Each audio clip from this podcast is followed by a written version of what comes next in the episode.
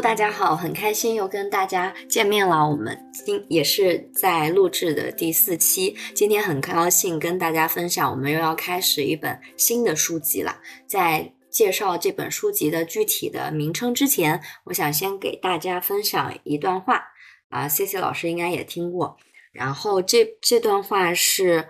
可能有些社会学的领域确实超出一般人的想法，只有那些学有所长的专家才了解。但这不是我们不应该充分了解，能保证一个更有益、更舒适生活的社会之性质和习行为习惯的理由。啊，这段话稍微有些绕口，它是来源于啊夏洛特·吉尔曼这位学者。嗯，其实大家听到这里可能也会。听到一些关键词，我们这本书是与社会学有关的，然后它的名字就叫做《社会学的邀请》啊。然后我这边是 Key，跟大家打个招呼。Hello，我是 CC。OK，我们啊也是计划会分三到四期的时间，继续跟大家一起聊聊《社会学的邀请》这本书。为什么选择这本书呢？其实就像刚刚读的这这条名言一样。我们其实呃也在不断的去摸索我们日常中的一些道理跟习惯，然后嗯这本书的契机其实也来源于我们在考虑是不是在同样的一些时间段的一些类似的人群会有一些共通的特征，我们可以了解到更多。然后这个其实也是社会学的范畴内吧，啊，它其实主要介绍的会是。两个问题，分别是解决我们为什么会照我们想的那样去做呢？第二个点在于解决我们为什么会照我们做的那样呃进行去做呢？虽然这本书范围比较涵盖的还是蛮广广泛的，但它其实只是一本入门的书籍。我们也是希望去通过这本书撕开一个口子，让大家啊去更感兴趣，以及说。去发掘社会学的有意有意义的部分，嗯，也是培养大家兴趣爱好的一个邀请吧。作者会觉得社会学应该是一种生活方式，也是希望作者呃提到的，就是可以让本书去提供一些工具，让我们走出原来的生活世界，去更多的发挥自己的能动性，去建立一个更加美好的家园。那我们就开始今天的分享。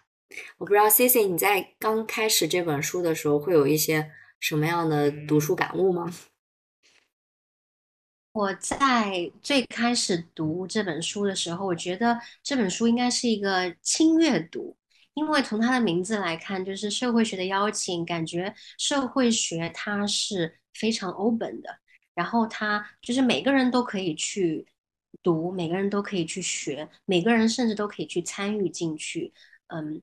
但是，嗯，我真的在开始读了之后呢，我就觉得这本书好难读。我们今天分享这本书的第一大章前三，就是这一章里面应该有三节内容，然后都是讲到一些社会学的基础入门吧。那对于我来说，其实我比较就是。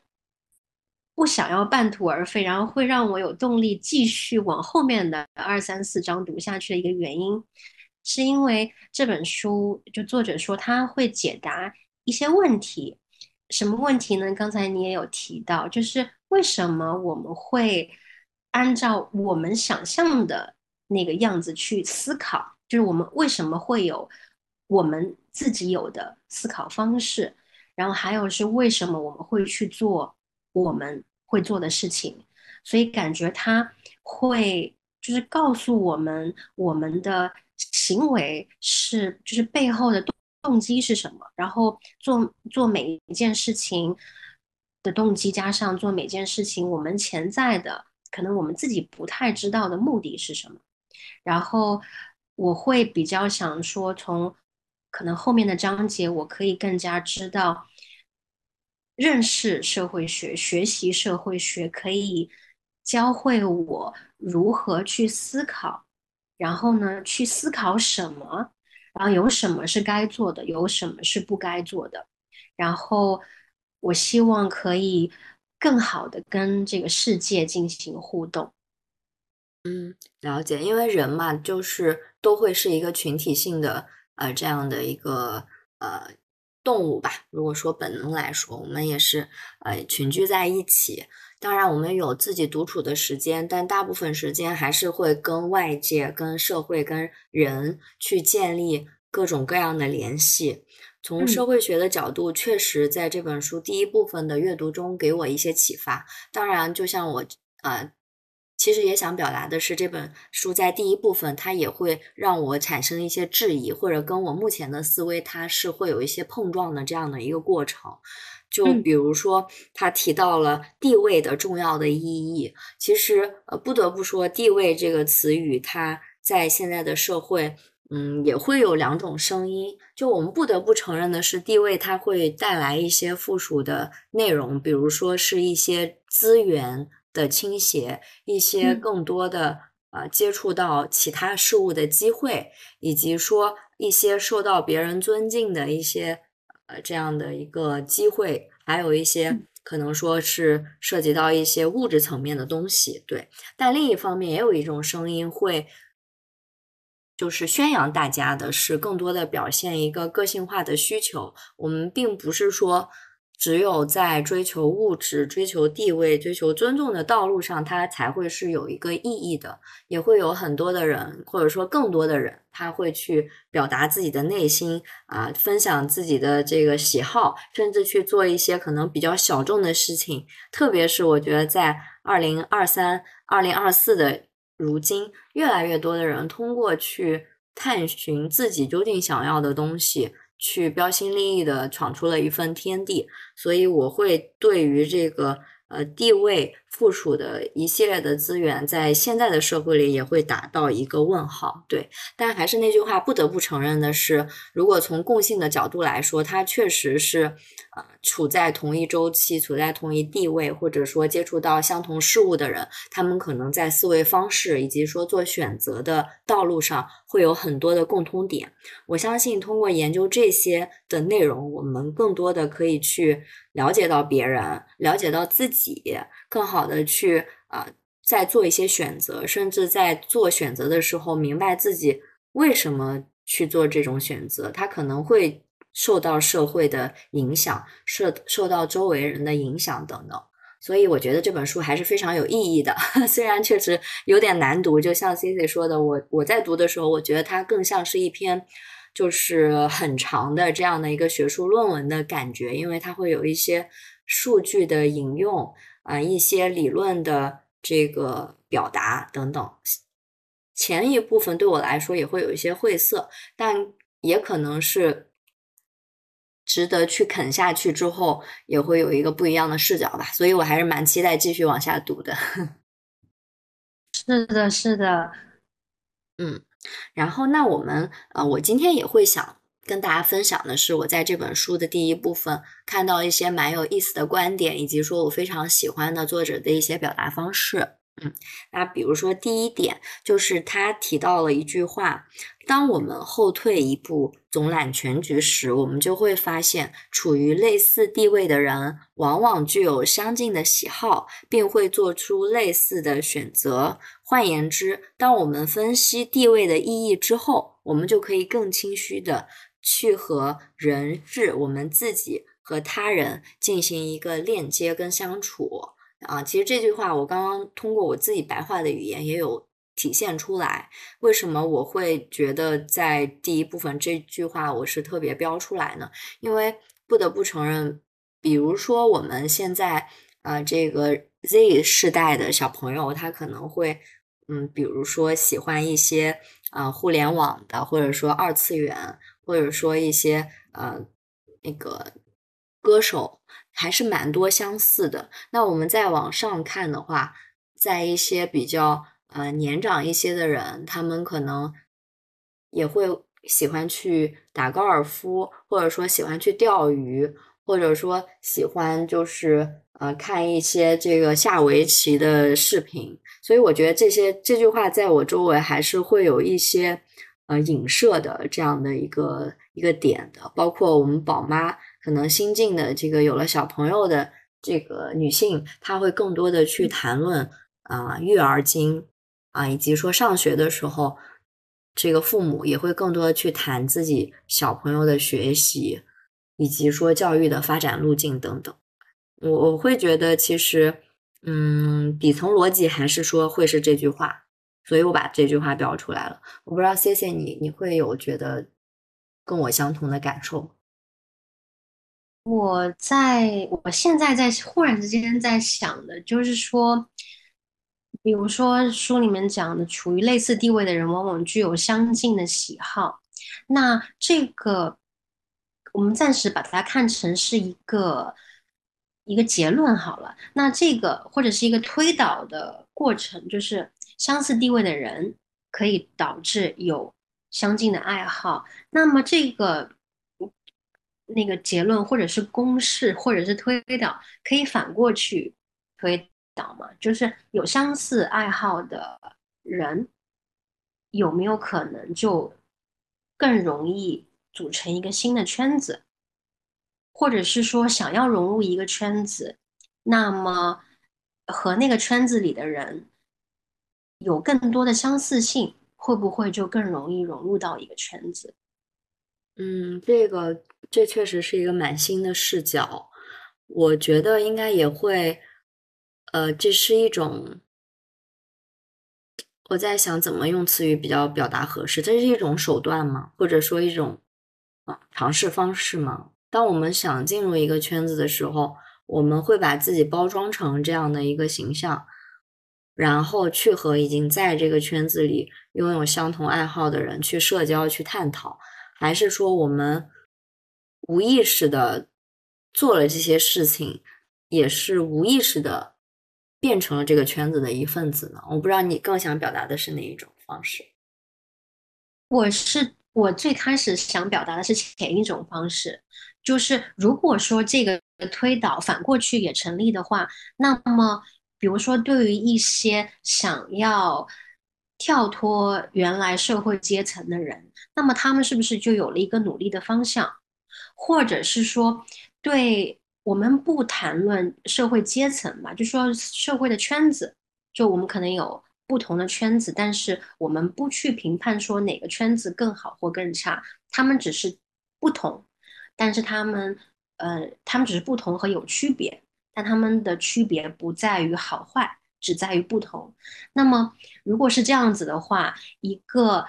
忽然之间对自己所处的圈子有一点觉得不够满足，或者是不舒服的时候，那他可能会想要去到另一个圈子。那么，帮助这样的人去到另外一个圈子更快的方式，是不是就是去找到他觉得他想要去的那个圈子里的人？他们的存在的共性，然后呢，让自己更快的具备他们那个圈子人拥有的特点，然后他是不是就能够融入到那个圈子？嗯，我感觉这个圈子，如果按照划分意义来说，嗯，如果非常简单的话，我们可以理解为一个小概念的圈子，就是做某事的圈子。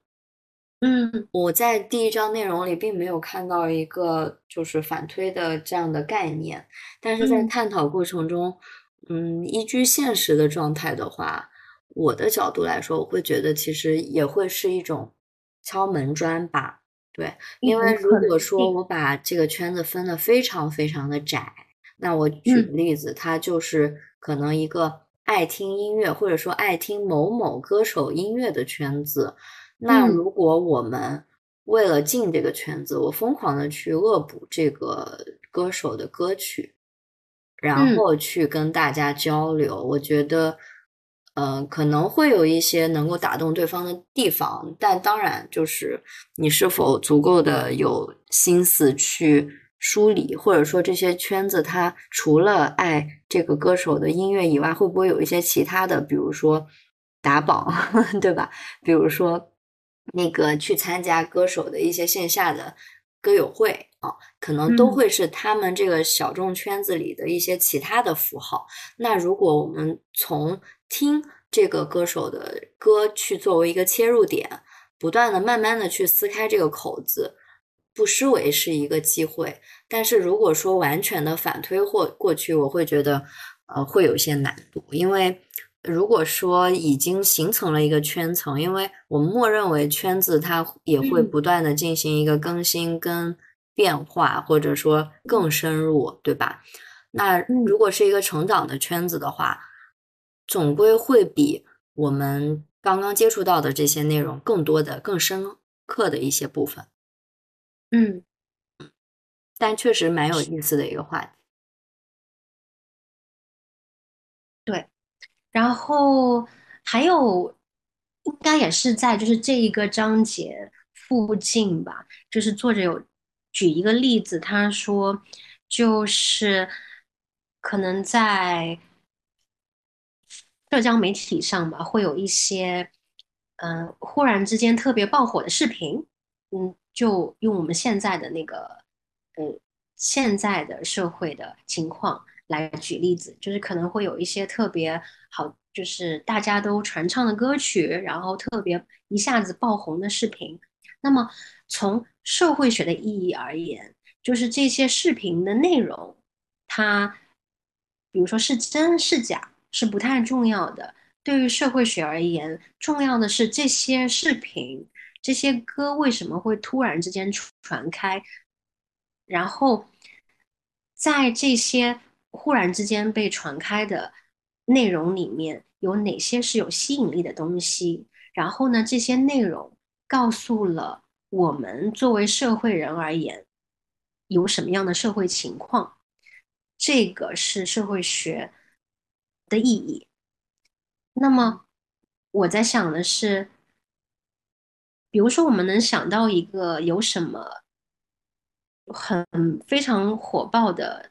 视频吗？最近视频我不知道，但是呃，有一个神曲，就是小学生街头暗号，那个陈奕迅的那首《逆行者》吧，我不记得具体的名字了。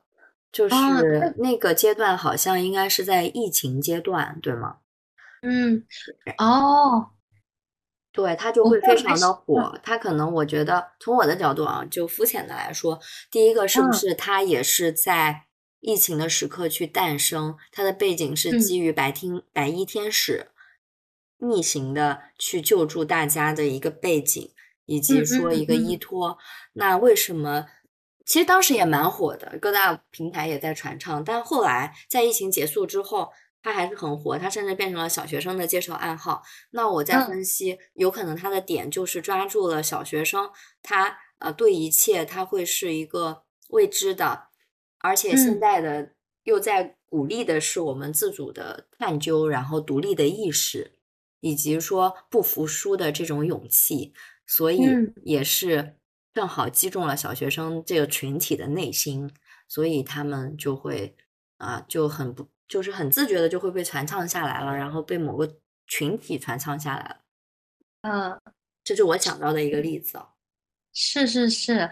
那说到小学生的话，我就又想到，就是小学生爱那个盘珠子，你你有看过这种视频吗？就是每个小朋友人，啊就是人手一个手串，然后每个人都在盘珠子。嗯，为什么会有这样子的情况？你家里有小学生吗？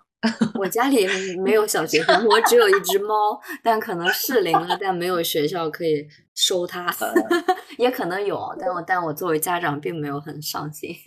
我我是感觉其实，嗯，怎么说呢？这跟社会文化背景也会比较相似吧。我我不知道小学生，但其实有没有觉得最近普遍的年轻人来说，他也会推崇的是一种佛系的状态。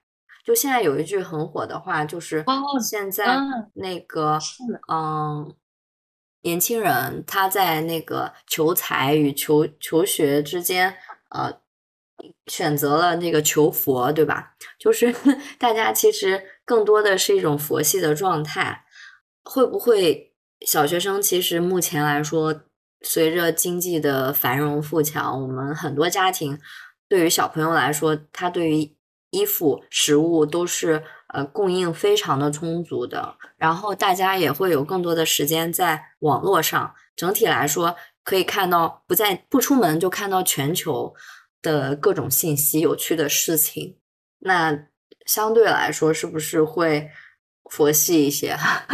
这是我我猜想的，就可能竞争的这个意识并没有说就非常的大，或者压力特别大。是的。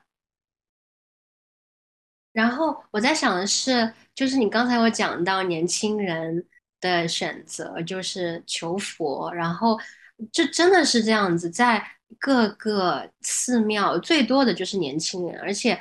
不管是刮风下雨，周一周五都有年轻人在那个寺庙里面。而且我忽然想到，就是在年轻人当中，好像还挺流行什么 City Walk、Gap Day 之类的，对吧？嗯，就可能很多年以前，好像挺流行 Gap Year 的。然后是不是应该就是前几个月的事情，在年轻人当中特别流行 Gap Day？就是觉得累了，然后在上班的过程当中，有一天我要给自己放假。对对，其实，嗯，事情很多，然后现在人普遍的身份角色也很多，可可能现在非常多的斜杠青年嘛，他们有本职工作的情况下，也会做一些自己想做的事情，或者说是想要去赚取更多物质上的呃部分的一些事情。那其实大家整个状态还是有一些压力的，并且也会是整个社会的步伐越来越快嘛，嗯，就偶尔如果有喘息的时间的话，其实还是会更多的想要做自己喜欢的事情。感觉上就是这个目前的社会当中，年轻人能够。就是年轻人的统一的特性，还你觉得明不明显？就比如说，一听到 Gap Day 这个概念，感觉大多数的年轻人都会觉得我也要体验一下 Gap Day，或者是我也要，就是我也要申请 Gap Day。你觉得就是是因为他们是你，或者是我们是年轻人，所以我们接受这个？概念，还是说，因为我们是年轻人，所以我们创造了这些概念。然后我还想，忽然之间在想的是，到底是哪些所谓的年轻人创造了这些，然后其他的年轻人其实只是在 follow 而已，对不对？嗯嗯。其实我的想法来说，因为之前读到一个理论，马克思也是说，我们是螺旋式的上升的。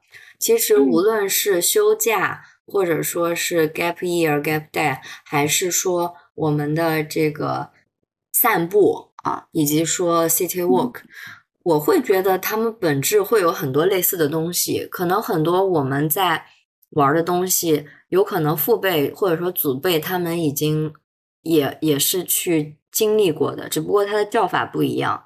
我们讲究的创新是在一个本质的基础上不断的去。微调或进步它的某些形式，对吧？嗯。然后，另外，其实就像我们提到的 gap year、gap day 的话，我相信在一些相对来说比较 peace 的节奏更慢一些的城市来说，也不会有一个非常明显的感觉。我指的是年轻人的这个部分。哦，嗯，我们可能会用一些。嗯，大家都懂，比如说我们同年龄层都懂的这样的一些表达方式，比如说像上次说的 DDL，我们用一些更加有趣的、更加我们都懂的符号化的语言去表述一件事，也是更快的去认清某个群体，也是在平淡的乏味的生活里面去有一些不一样的心意啊。但我并不觉得他们是一件。完全创新或者说生成出来的东西，嗯，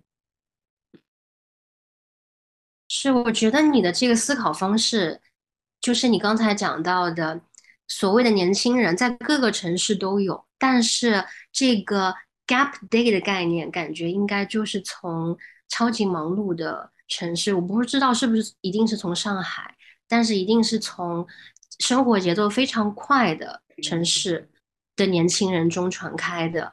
然后，可能因为我们自己也属于这个生活节奏快的年轻人的这个一个群体，所以我们才会了解 Gap Day。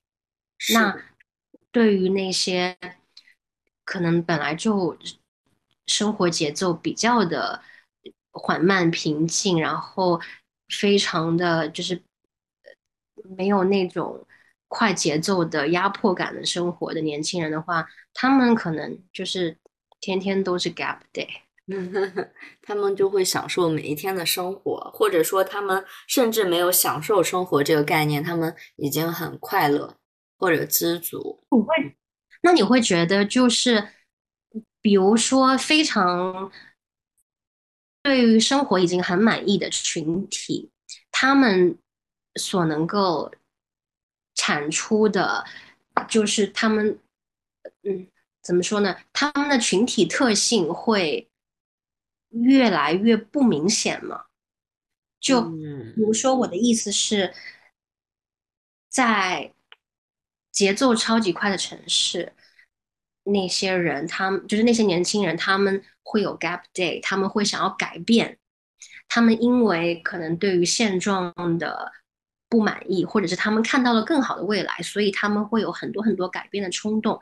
那么这个群体里面，他们的创造力，那这个创造力不一定指的是什么，就是那种。想象力也可以指想象力吧，反正就是说，他们会不会给这个社会带来更多的改变？有可能是好的，有可能是坏的。但是他们所处在的社会可能是更动态的，但那一些就是非常安逸的年轻人的群体，他们所处的社会可能是相对静态的。那么。这样子的话，长久的来看，一个静态社会群体的年轻人和一个动态社会的群体的年轻人，是是不是在长久以后的未来，也会变成两个不同群体的年轻人？嗯，我感觉是这样。如果是从社会学的角度出发，这也是我其实带着疑问会想继续往下读，甚至以后再撕开。这个社会学缺口的部分之后，想要读更多的相关内容的一个问题吧。带着疑问去读的话，我会觉得我们在研究社会学，我们进行分类，因为它提到了相同地位以及说相同可能部落或者位置的人，他会有一些共同的想法跟选择。那其实这个划分标准是非常重要的。我我现在带的问题就在于它的划分标准究竟是什么？如果是以，难道是以一个城市作为标准吗？那每个城市里它会有不一样的性格的人，不一样的节奏跟习惯的人。那难道在上海就没有说他非常的呃满足，他压力也不需要这么大，对不对？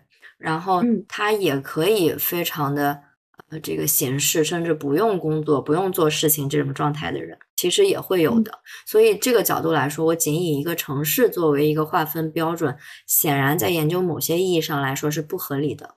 嗯，那同样在一个呃非常 peace 的小城市，难道就没有一些他自发内卷的或者上进驱动力非常强的年轻人吗？这个我觉得也会去打一个问号。所以我感觉我们可以去带这样的问题，在期待下面的一些内容，看看究竟我们是。怎么去建立这个标准的体系？还是说我们其实会有非常灵活的模型？这个我们都可以期待一下。那如果说基于基于它这个模型是非常的清晰的刻画跟区分出一些人群以后，那是不是对于这些人群的个体，它的某些部分？是会又有一个区分，还是说我这个作个体就作为这个事件的研究的全部样本变量了？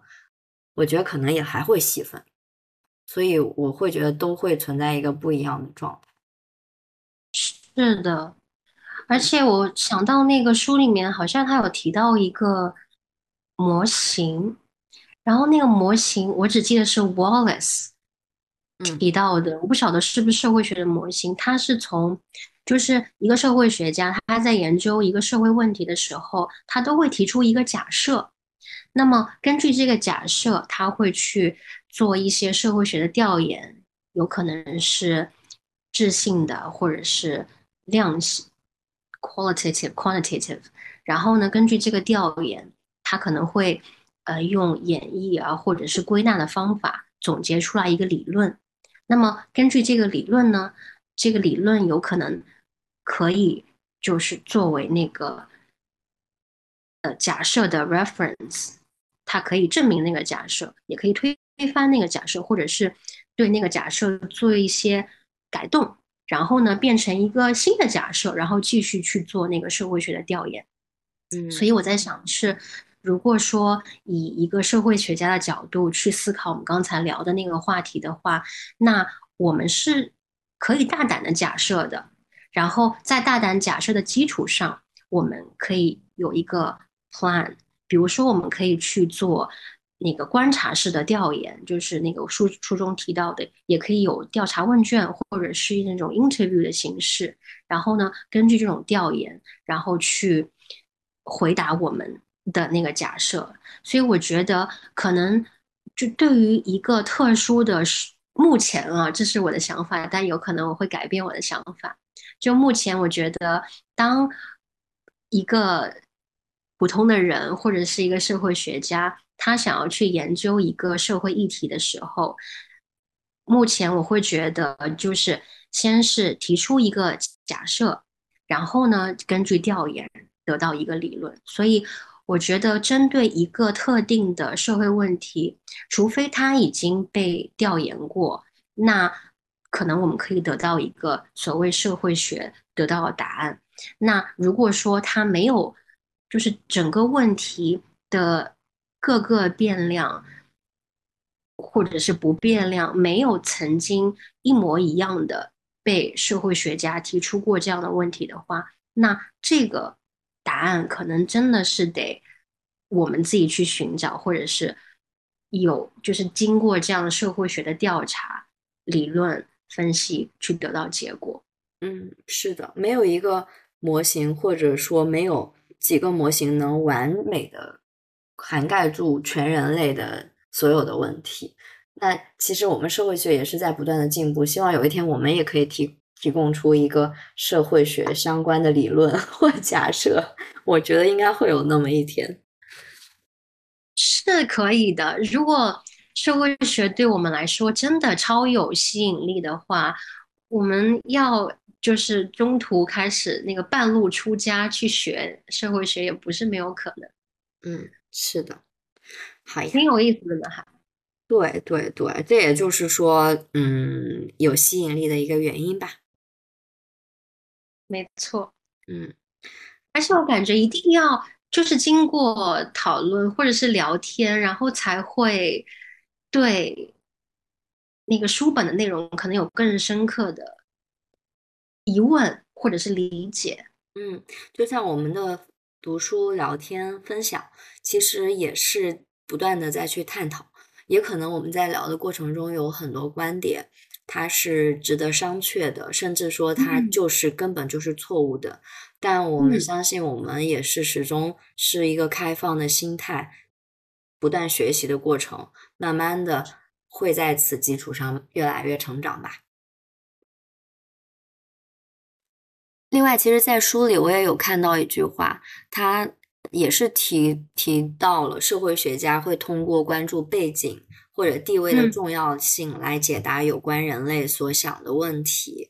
我们在社会结构中所处的地位，他提到了一个点，这是新的部分，决定着我们对资源的一个获取，也就是意味着决定着我们能否做出切实可行的选择。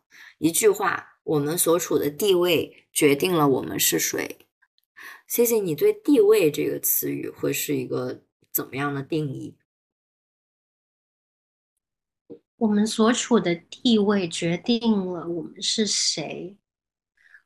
我会觉得，地位如果做一个社会人来说，我首先想到的是可以以工作的方式来定义，可能，嗯嗯，就比如说，我们不同的工作，然后在什么地方工作，工作的内容是什么，收入水平是怎么样的，然后对社会的贡献是怎么样的，可能可以决定我们是谁。嗯嗯嗯，因为我现在忽然在想到的是，作者说我们的地位决定我们对资源的获取，但我不觉得这是一个单方面的过程。我觉得我们对社会的贡献，我们的给予，也会反过来决定我们对资源的获取是什么。因为如果说人在社会当中只是去获取资源，那么谁提供了资源呢？嗯，资源也可能是大自然的，或者说先辈、前辈们、前辈们提供下，就是前辈们那个，就是我们怎么说呢？我们继承了他们。提供给我们的一些物质、文化，甚至是精神的资源，对吧？其实不仅仅是继继承，也可能是他们创造出来的一些资源。嗯，那我们得到了这些资源之后，如果我们仅仅是就是汲取、汲取、汲取的话，那么这些资源一定会有用尽的那个时刻，对吧？嗯嗯，所以。回到说，怎么理解地位这一个概念？我们所处的地位决定了我们是谁。我目前来说，我会觉得我们的地位可能是怎么定义呢？我们的地位就是什么是地位？地位是我们的家庭。然后工作，嗯，然后对社会的贡献，或者是对社会资源的使使用，或者是创造程度，决定了我们是谁。嗯，对，就好像是一个非常好像是一个 title。可以是你现在具体的 title 在哪家公司，具体是什么职位，但其实这个地位是指，呃，职业定职业地位、社会地位、家庭地位一系列的地位，在朋友之间的地位，就是可能，呃，举个例子，就是像是在一个团体里面你所处的位置，嗯，对，就一系列的位置构成的一个合集，也构成了我们是谁。可以这么想，我刚才还在想说，有没有和我们的我们的权利有关系？那就可能是我刚刚提到的，就是你现在的具体的 title 是什么？嗯，是的，嗯嗯嗯，是的。我们其实我会觉得社会学这个，就听起来还是蛮理论性的。就是会有一些距离感，因为社会，我我的理解它很大，它包罗万象，就是好像一切都是社会的组成部分。嗯，那具体是哪些呢？具体包含哪些呢？我们研究社会学的时候在研究什么呢？嗯，整体来说，目前的状态还是会有一些抽象，有一些抽象。嗯，然后。我看到你有分享一个关于就是社会家像什么类型的人的一个比喻，我觉得那个还挺有意思的。你想跟我们讲讲那一段吗？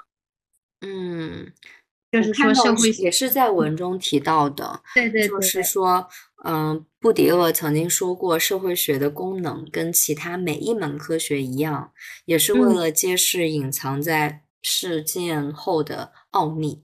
我们可能没有察觉，我们的偏好在某种程度上也受到了社会的塑造。那其实社会学家呢，在研究这个过程中，他就像一个侦探一样，就是细 思这个剥茧的去发掘到影响到我们的这些部分，以及说把这些规则告诉我们。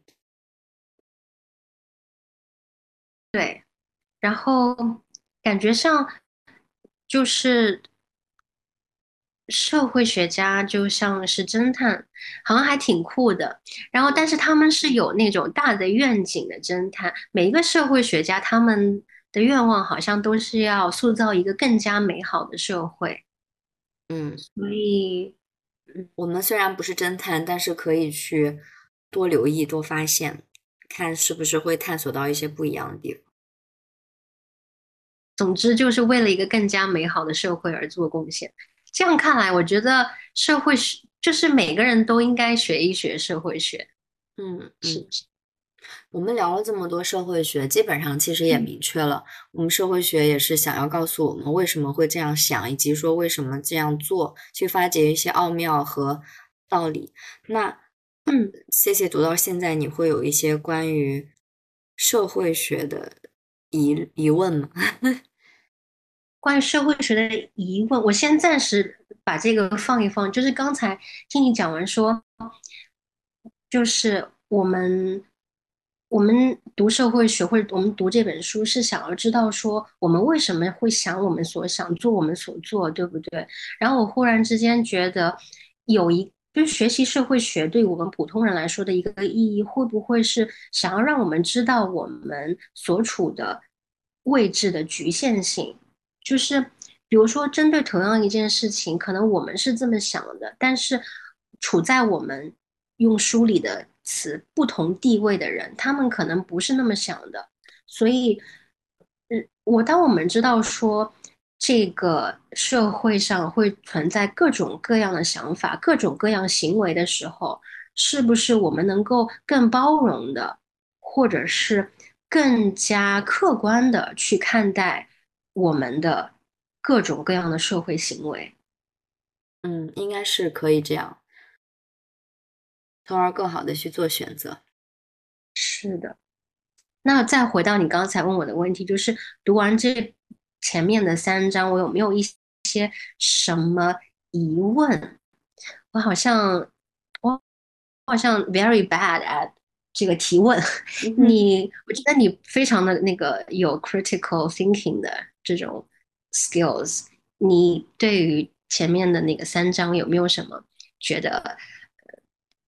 就是有疑虑的，或者是不同意的，或者是好奇想要知道更多的嗯内容。因为其实第一部分它也主要强调了我地位在于社会学这个部分的重要性。但是刚刚其实在一开始开头我也提到，在现在的一个社会，我们更多也会去啊提倡一些不同的东西，以及说真我的部分。当然这些部分可能呃在一些。真的追求自我的过程中，很多人他获得了一些商业性的价值。那如果是基于这些情况，我们究竟是要去选择一些大众的选择，受到了解大众的一些规律之后去做一些稳定的选择，还是说勇敢的去表达自己，去做一些标新立异的部分？其实还是会，呃，我会打一个问号。对，因为。其实我们社会学，它如果是通过调研的方法来研究，更多的是一种对于已经发生过的事件的研究。当然，它可能会有一些预判，因为我们的历史周期也会是循环的。因为刚刚提到像螺旋式上升，它肯定会有一些共性，但是往往在于，呃，我们现在也不难发现，会有蛮多的人，他不是通过这些共性，而是通过特性去取得一些成功跟努力的。所以，我会觉得，至少读到现在，我会在想，社会学究竟给到我们目前的意义是什么？是的，我非常同意你说的这个，就是是社会当中的人一定会是有特性的。然后，其实我们刚才就是整个前面这么多时间，感觉都讲到了社会学可以给我们带来什么。都是它的一些 benefits，但是事实上，社会学确实是有一些限制的。就你记不记得那个书里面有一个例子吧？就是说那个大学教授的小孩儿基本上不太会去麦当劳上班，然后麦当劳上班的人的小孩呢，他们可能能够做的选择也没有那么那么的多。你记得这个例子不？嗯嗯，你对这个例子是怎么看的？嗯，我反正从现在我的想法来说，我会有一些不认可，因为嗯，就在我的思维中，如果不是极端的情况，其实一切都有这个可能。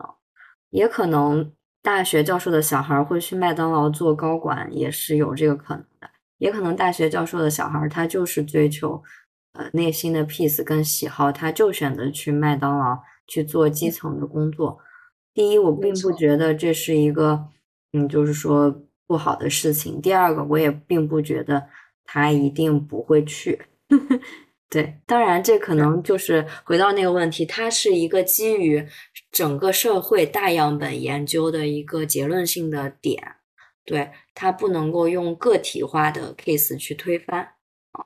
但我现在的关注点，我会觉得我自身来说，我并不是一个非常关注，嗯，就是大家的人，而是我会更关注自己的人。嗯，是的，就是你刚才提到的那些，就是社会学的一个。大的限制，或者说它的那个应该怎么用一个什么词来表述呢？就是社会学它涉及的是模式和一般的结果，就是你可能会发现大部分的情况符合所谓社会学通过社会学这个科学预判出来的个体的结果，但是。一定会有个例存在的，所以社会学它其实，如果说我们首先认可了社会学学是有局限的，它涉及的只是通过大众的模式推导出来的一般的结果，那我们有了这样的一个这个 foundation，或者是我们有这样的一个呃，怎么说呢？就是提醒我们，社会学是有局限的这个概念，然后继续再去深度探索社会学的话，可能我们会怎么说呢？对于个体的例子就没有这么的这个 obsessed with。嗯，对。还有一点，其实我觉得，在我们探讨社会学，希望给我们一些意义的时候，我们要避免一些社会学的。呃，也不能说社会学，我们要避免一些自私的陷阱，因为文中也提到了一个国王卡的游戏，我们每一局，呃，这个会有几个不一样的 title 的等级，最高是国王，最低是仆人，它会有大概四到五个等级的划分。我们依次是国王，国王抽到卡牌之后，他会呃可以要求下级去给到他三张好牌去替换国王的。相对劣势的牌就依次进行，可能换到仆人的话，仆人这边就会呃拥有更少的资源，更差的牌。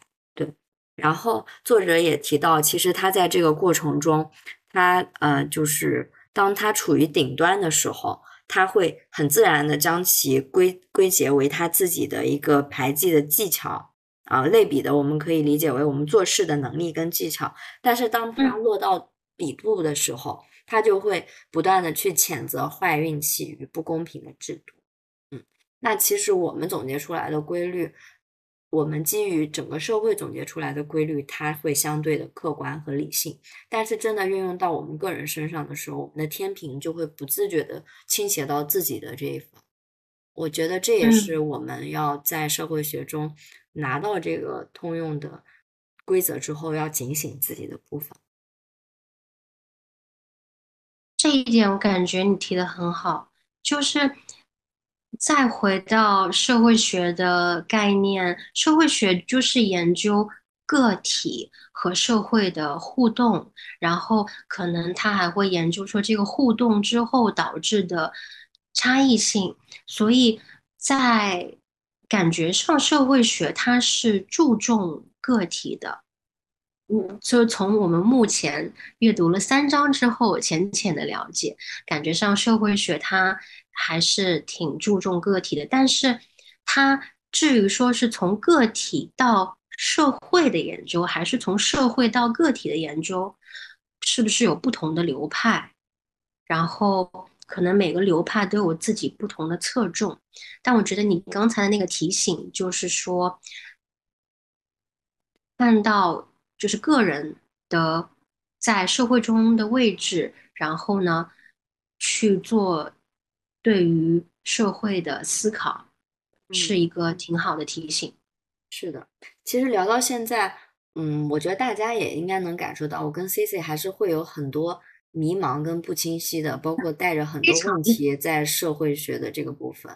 但就像前面说的，我们决定还是继续去读下去的一个一个原因，也是希望在我们下两期或者说下三期之后，看会不会有一个。不一样的变化，以及说看到我们的成长。对，那最后其实我也想会去讨论一个问题啊，因为这也是书中留给我们的一个思考题。当然，就留了很多思考题，我会对这个问题就更加的有这个触动一些。他说，认识到我们的不自由会怎样增加我们的自由？当然，它有一个背景限定。他他的括号里提示的是，我们的不自由是我们的信念和行动在一定程度上是由我们所处的世界所决定的。这个基是基于这个背景下的不自由。那这个问题，C C，你当时有看到吗？你会你会有想这个问题？会有想这个问题，因为你还记得上一次我们在打开心智那本书的时候，我说。那个书当中带给我光的一个句子是“我们是完全自由的”，然后我又读到这句话的时候，认识到我们的不自由会怎样增加我们的自由，就是我们到底是自由还是不自由的呢？那书里面有提到说，我们所处的世界，它可能会影响了我们。相信的东西、想的东西，还有做的东西，那是不是说我们可能会意识不到我们的不自由？这是第一点。嗯，然后第二点是，当我们发现我们所想、所做、所念都会有一些限定的时候，那我们怎么样去变得更自由？你觉得书里面就是作者问的是增加我们的自由是指的是什么呢？增加我们的自由选择吗？还是自由？嗯，生活。其实我你刚刚提到的那句话我也印象很深，就是我们是绝对自由的。我感觉两个是同时成立的。嗯，我我的理解来说，它会是链条上的上下游关系。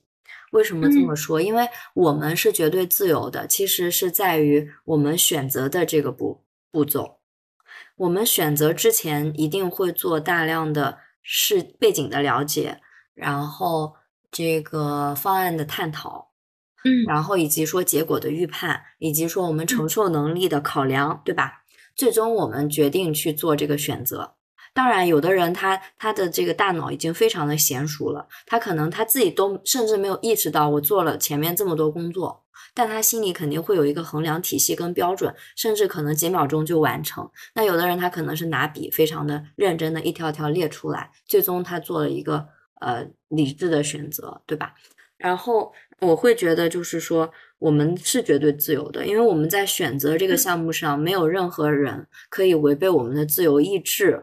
呃，去做这个，做这个，当然就排除这个生命受到威胁的情况下，绑架 或者说被被支配的情况下，我指的是正常的状态，我们是绝对自由的。那在做这个前面的呃做选择之前的这个步骤，我们在收集我们的信息的时候，其实我们应该有一个概念，在于我们并不是完全自由的。这就是我们刚刚提到的这个问题。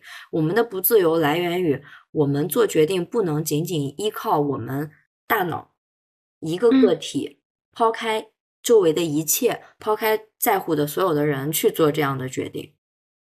因为我相信我们在做这个决定决定的时候，它肯定是有一个结果的期望的。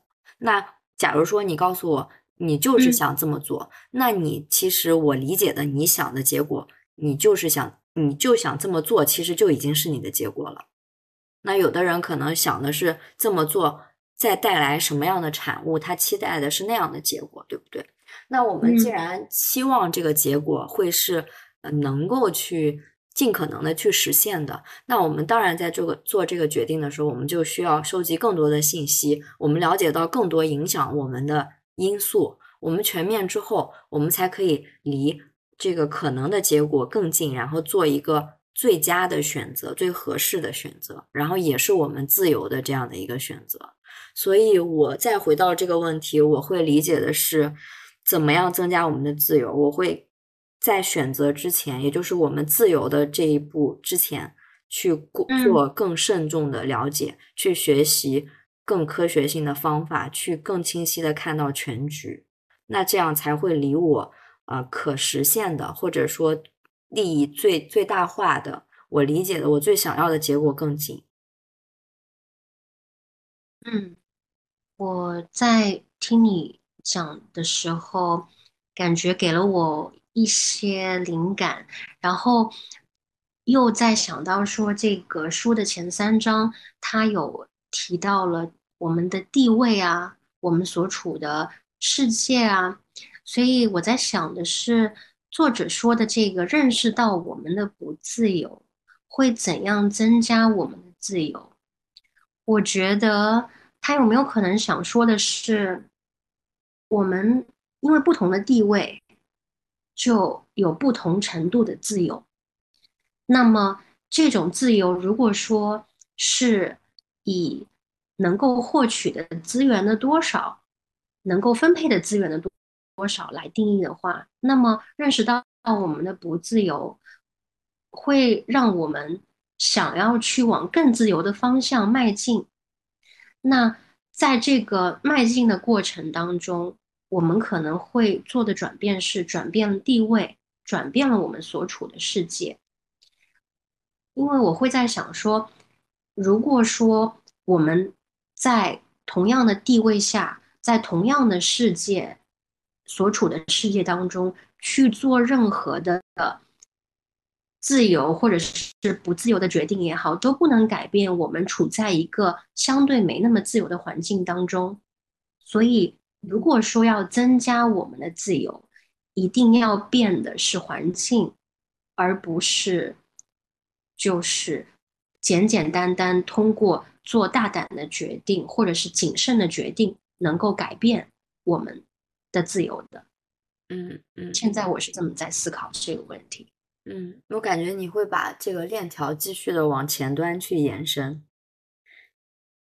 但当然，现在我还没有想到这个链条的始发点究竟是什么。没关系，我们在继续读着书之后，可能我们两个人都会有对于这句话不同的理解。嗯，是的，是的。